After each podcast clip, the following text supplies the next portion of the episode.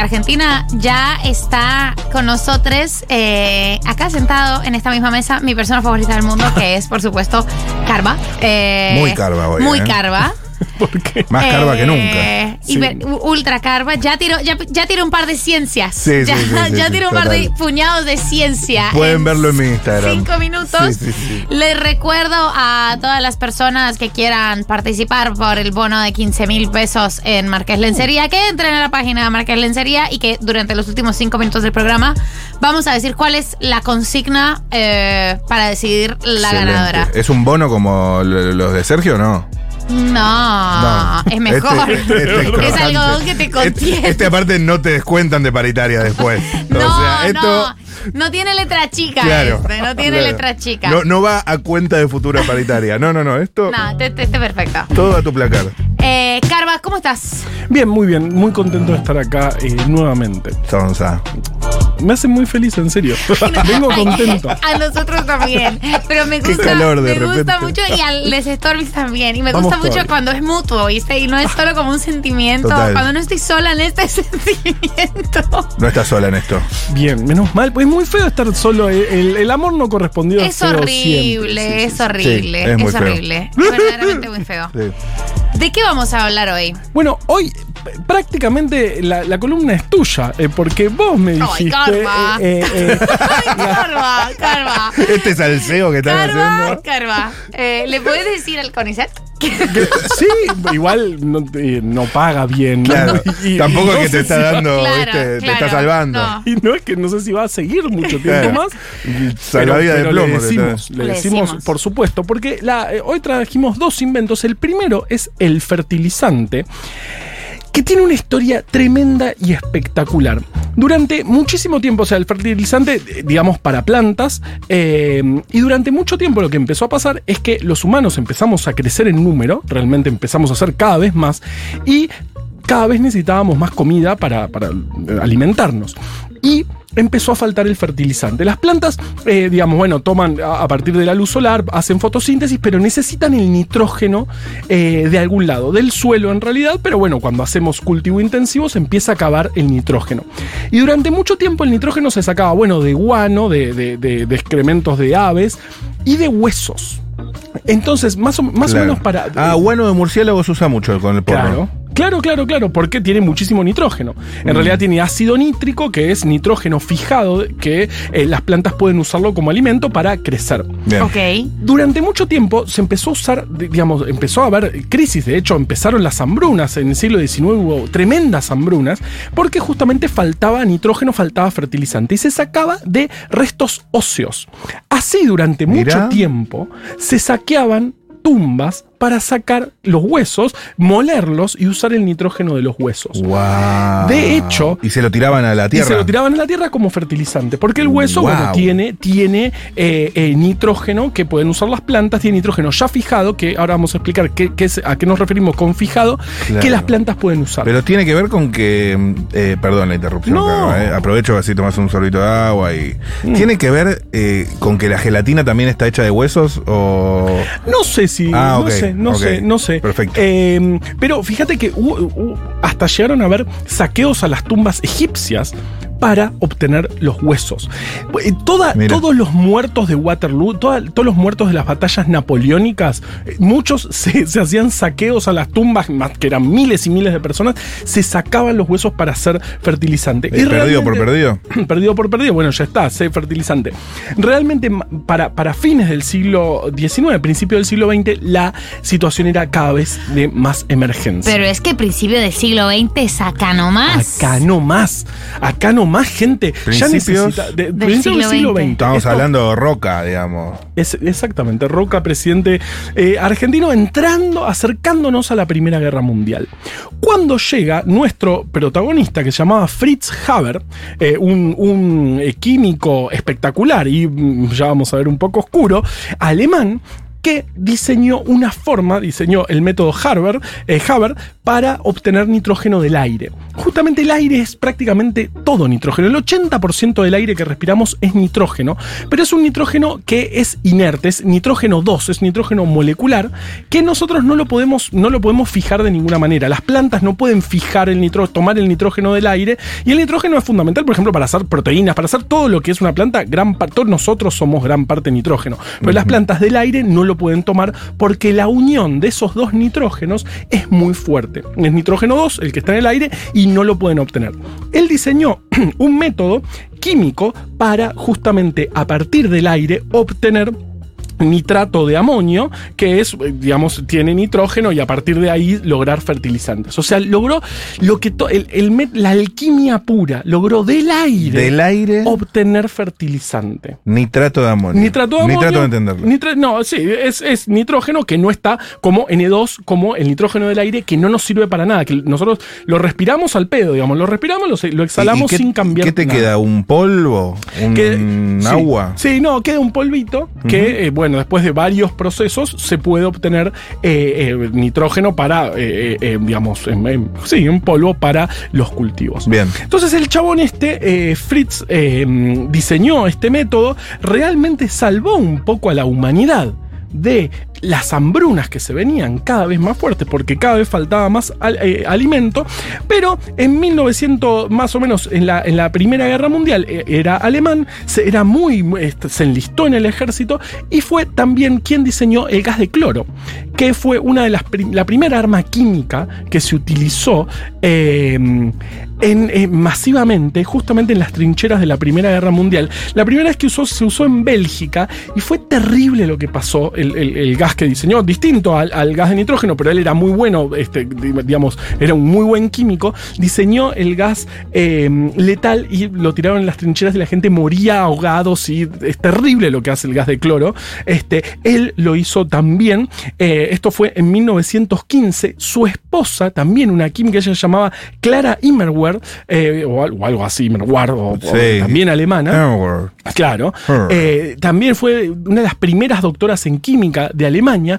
Cuando vio todo esto, se suicidó. Le robó su arma reglamentaria a, este, a Fritz, al- a, nuestro protagonista, y se pegó un tiro. ¿Por qué? Porque vio que su, su esposo había usado la química para el mal, porque Claro. había diseñado el, el- el gas letal que causaba estragos en eh, ese final de la, de la Primera Guerra Mundial, que es un momento interesante en la historia, porque la Primera Guerra es cuando todavía era, era una pelea como del siglo XIX, pero empezamos a, a- a tener armas mucho más letales. Entonces la Primera Guerra fue tremenda en ese sentido, hubo más muertos que, que- que nunca. Y Armas después como esta. Claro, armas como esta que de repente mataban a mansalva. Cuando uno, eh, digamos, en ese momento se pensaban las guerras más como el siglo XIX, que eran, bueno, en- a caballo, Claro, nos, pegamos un par de, de- de- de, no sé, de cuchillazos, muere Sí, gente. una pero una- un ballestazo, que debe ser terrible recibir un ballestazo, por suerte Sí, nadie acá recibió eh, ballestazos, pero no es, es tirar gas eh, eh, ¿Y el gas, cómo lo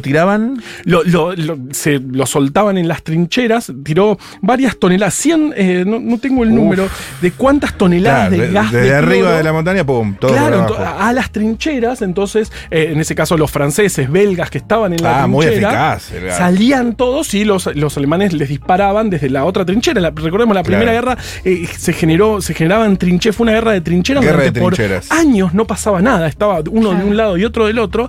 Este, entonces, con, con estas cosas realmente eh, causaban estragos terribles. Por eso, la, la esposa de, de- de Fritz Haber, eh, cuando vio que un- eh, su, su- su marido, un químico espectacular, como ella también, usó la química para el mal, se suicidó.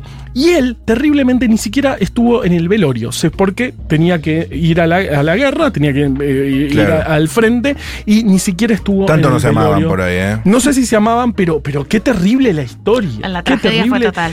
Claro. Total.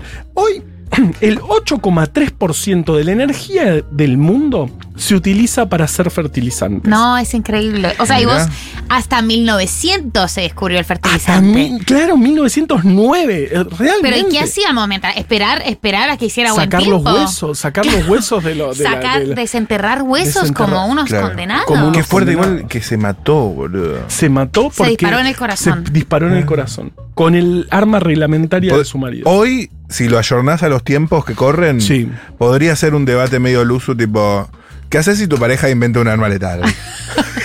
eh, hashtag tóxico. no. Hashtag tóxico. Claro. Pero literal tóxico. Literal. Tóxico literal. Tóxico, no como tóxico ahora. Claro, Eso era ¿no? tóxico. Eso es ser tóxico. Pero los gases de trinchera fueron tan terribles eh, que Hitler en la Segunda Guerra dijo no, no, no va a usarlos otra vez. Totalmente. Ese nivel, porque había estado en la Sí. Primera Guerra. Sí. Claro. Ah, se fueron al carajo. Claro, o sea, Ese, imagínate. o sea, imagínate- ese nivel. Se pasaron tres pueblos. pero imagínate el 25. Tres trincheras se pasaron. Se pasaron, claro, claro, Hitler dijo es demasiado letal. Hitler dijo que era demasiado letal. O sea, imagínate lo terrible, pero a su vez. Ese, ese es- es el, el chiste tipo hipérbole cuando. Claro. cuando Es- sí, che, pasó Hitler y dijo, chicos, no da. Bueno, Chicos, literal. claro, Literalmente chicos, pasó no, esto. la gente sufre mucho con ese gas. O sea, Claro. no solo muere, sino es un gran sufrimiento. Totalmente. Él cuando, cuando bueno, él, él después ganó el premio Nobel después de la, de la Primera Guerra su- por el, el- el- lo- descubrir los, los fertilizantes y cuando en la Segunda Claro. Guerra él dice, bueno, yo soy alemán, convencido, vamos a la guerra, le dijeron, "Pero sos judío, se tuvo que escapar eh, porque casi termina en, en los campos de concentración porque, digamos, eh, a a pesar de que él era un alemán eh, convencido. Así que la historia, la historia de los fertilizantes es alucinante, me parece. Eh, y hoy, y además también causa muchos problemas. Por ejemplo, el sobreuso de, de- de fertilizantes causa, por ejemplo, sobrecrecimiento de algas en el mar. Eso, por ejemplo, entre ¿Eso otras malo? cosas, eso es muy malo porque genera sombra en, en- en el Ah. mar y se terminan muriendo muchos, mu- muchos animales, corales que están, que Claro. necesitan la luz del sol. Porque ju- justamente de- el- el el uso masivo de fertilizantes, que gasta el 8,3% de la energía del mundo, digamos, eh, realmente se hace mucho, se hacen ci- cientos de miles de toneladas por año de fertilizante, eh, eso descalabra un poco el, el equilibrio en el que estamos Mm. también, porque genera sobrecrecimiento de plantas, porque bueno, las plantas dicen, ah, joya, nitrógeno fijado, venga, crezco, y eso también causa Perfecto. muchos problemas, causa mucha, muy, muy impacto muy grande en la biodiversidad. It's nitrógeno time. Es nitrógeno. Sí. Sí, sí, sí, sí. Este chabón rompió todo, eh, encontró de, de- de la, de la alquimia absoluta de sacar fertilizante del aire a mm, destruir personas en las trincheras, tanto que hasta Hitler dijo de, es demasiado. Eh, me parece una historia alucinante. Excelente. Y, y, mm, tarde llegó. Yo creo que tardísimo. 1900 es tardísimo. Claro. Antes de sí, ayer. Sí, colgaron. Sí. Lo dejaron pasar, sí. Y no, es, y no es tan, tan tremendo. La reacción química que él eh, encontró no es, no es tan complicada, digamos. Ya, se- Ok. ya había 200 años antes, ya teníamos la tecnología para, hacer, para, para tomar el nitrógeno del aire. Se ve que era algo que estaba ahí y que nadie lo había descubierto. Ya se sabía que el aire, gran parte del aire era nitrógeno, pero a nadie se le había ocurrido hasta ese momento. Qué cosa como estos inventos tan geniales eh, no son producto de un saber eh, técnico súper específico, sino de verla. ¡Ting! Y me resulta inspirador. tipo, Sí. empiezo a ver la mesa, la lapicera, Digo, por ahí la puedo ver yo también. el control No. remoto. Ya estamos en la Mm. época que está todo inventado. ¿Decís? Sorba. Sí, sí, sí. Nunca pensé que te escucharía decir Yo eso. tampoco. De hecho, es como. Le está diciendo, tipo, Papá no existe a los niños. Bueno, pero, pero siempre estamos, siempre, si se fijan, el 95% de los, de los inventos que traemos a esta columna son de fines del siglo XIX. Es verdad. Cuando se inventaban cosas todas. Claro. Hoy, ¿qué se inventa? No, muy poco, muy poco. Internet, podemos, internet, podemos Sí, internet. me sobre las siempre. comunicaciones. Claro, las comunicaciones sí. Está sí, bien, pero te, te lo relativizo, porque incluso eh, se inventó mucho ahí, pero todo lo que se inventó se debería haber inventado 200 años antes. Entonces, está, estaba ahí, no lo estaban viendo. No lo estaban viendo. Entonces, no se necesita ser un experto para ser un gran artista.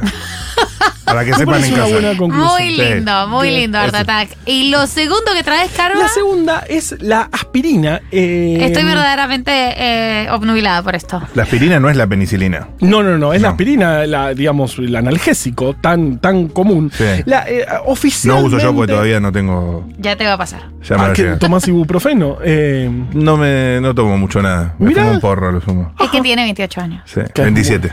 27. Qué joven, claro. Sí, claro. Ya me va a llegar.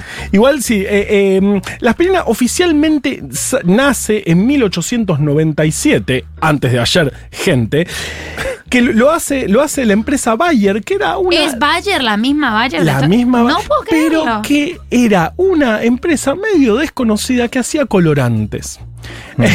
y dijeron, y eh, dijeron, bueno, capaz podemos hacer, ¿por qué no nos ponemos a sintetizar la aspirina? Eh, y es- eso la convirtió en la una de las farmacéuticas más grandes del mundo. Era realmente era un proyecto eh, un- de- de- a- aparte de una empresa que hacía colorantes y que se llamaba Bayer y bueno, después explotó. O sea, imagínate lo importante que fue la aspirina. O sea, Hacía llevó- colorantes. Llevó de una empresa chiquita hacer de- que hacía colorantes a la farmacéutica más grande del mundo. Claro. La aspirina.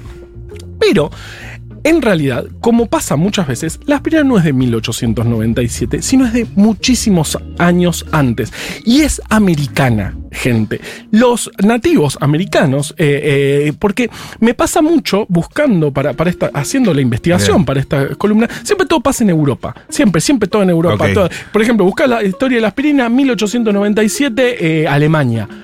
Y decís, ¿por qué tan así? Y no, la- lo- los Hay, hay- nativos. hay un pequeño aroma a, a venas abiertas.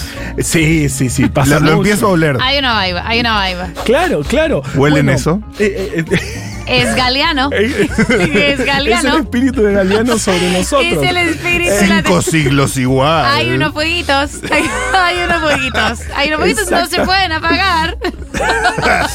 Cinco siglos antes, Sí. o más de cinco siglos antes Es de este claro. invento de Bayer, esta, esta empresa que hacía colorantes, los nativos americanos ya usaban, eh, o en realidad usaban hojas de sauce, que se sabe que tiene, hoy, hoy sabemos que tiene salicina, que es una sustancia que dentro del cuerpo se convierte en, eh, creo que azúcar y ácido salicílico, que es el compuesto activo que finalmente tiene Mm. De la aspirina, decilo. No te Era la aspirina. pero espérate, porque hoy en día nos echamos ácido salicílico en la cara. Sí, digamos. Está recontra de moda para el skincare el ácido salicílico. Sí, sí, sí, es, es muy similar, eh, digamos, es el principio activo de la Sí. aspirina. En realidad tiene algunas modificaciones para que dure más y- para que aguante más el- el- la ingesta por, por boca, como se toma habitualmente la aspirina. Pero básicamente el compuesto activo, el analgésico aspirina, que eh, fue tan importante y revolucionario en la historia de la humanidad, es, por supuesto, como lo mejor de la historia de la humanidad, americano. Ah, Eh, pensé que de- se hacía argentino. bueno, Claro, no, sé si no existía. argentino, pero éramos, éramos todos un gran país eh, o una gran cosa. Sí. eh, y de ahí, de esa gran cosa que era América, antes de que vengan a invadirnos, sale la aspirina. Amigo, Así que temprano, podemos decir. Eh, Sí. Pero además, la gran propiedad que tiene la aspirina, también, además de analgésico, que es lo que creo que termina siendo, no sé, me estoy haciendo una. Ya, a partir de acá son puras conjeturas.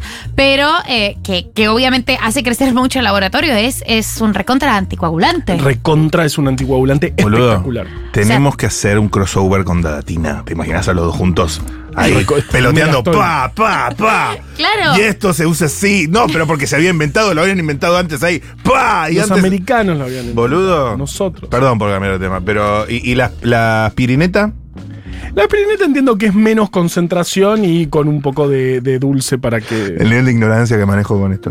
No, no, pero, Eh, pero- Es porque, porque tenés 28, La eh, 27 aspirina muy años. joven. La aspirina, ok, ok, sí. Acá no se usa tanto la aspirina como analgésico. Acá se no. usa mucho como, como. Acá se usa mucho el ibuprofeno. Se usa el ibuprofeno eh, sobre todo, que tiene sus, sus cuestiones. Eh, usamos, bueno, paracetamol también se usa Paracetamol mucho. también. Eh, y se, se usa sobre todo la aspirina como eh, Anticoagulante. anticoagulante. De hecho, eh, se toma, que yo, mi viejo toma anticoagulante todos los días, todo, toma aspirina todos los días para, para, pa- por, por- por temas cardíacos. Así que sí, se usa más que nada para eso. Pero claro, eh, porque en Estados Unidos y en Colombia se usa muchísimo como analgésico. Para dolores de Y además viene eh, efervescente.